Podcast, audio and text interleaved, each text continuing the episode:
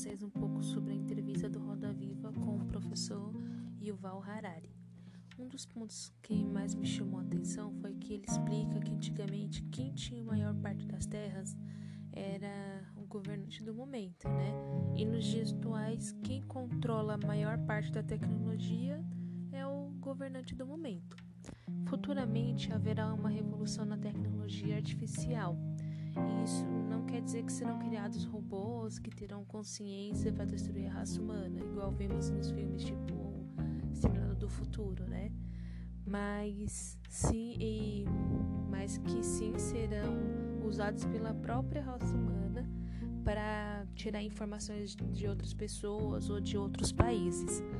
As pessoas serão tão influenciáveis que acabarão caindo em uma ditadura digital, sem nem perceber, pois quando navegarem em seus aparelhos digitais, várias informações serão tiradas delas. E por isso que o professor cita na entrevista que é importante a gente se conhecer, ter um autoconhecimento, saber quais são as suas angústias, seus pontos positivos e negativos, né, o que te faz feliz, o que te entristece. É sempre bom ter esse próprio conhecimento para essas informações não ser tiradas de você, regular normalmente o seu uso, né, não abusar, né.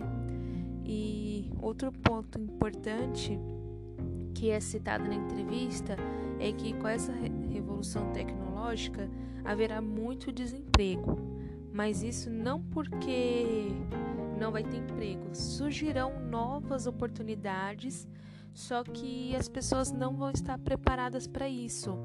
Os países ricos, eles conseguirão fazer com que as pessoas elas elas consigam ser flexíveis, tenham um pensamento diferente, né, para sempre estar tá evoluindo. Então, não que elas tenham que ficar na mesma função, eles vão desde sempre estar tá ajudando é, as pessoas a é, pensar que ela pode sempre estar tá evoluindo, estudando, mudando de profissão. Já nos países mais pobres, que antes era acostumado com a mão de obra em indústrias, fábricas, não vão ter essa mesma evolução. Então, até as pessoas se adaptarem com isso, esses países pobres sofrerão grandes crises, né? Enquanto os países ricos sempre vai estar na melhor na melhor fase, né?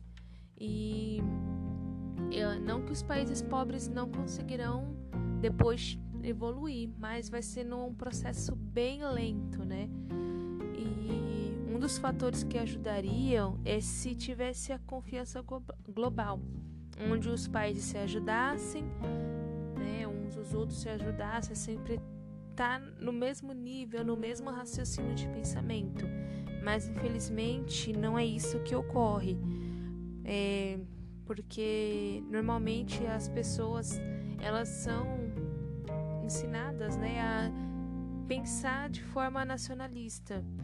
Porém, a forma eles pensam da forma errada, né? Eles pensam que só em si mesmo, só no seu país e não ajudando o outro, pensando que isso ajudará tanto no país deles como ajudará no do próximo. Então eles acabam acaba gerando a desigualdade e muito preconceito, né?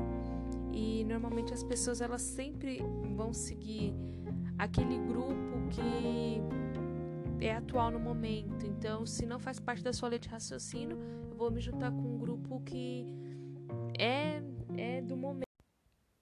Isso é tudo, pessoal. Espero que vocês consigam assistir também. Muito obrigada.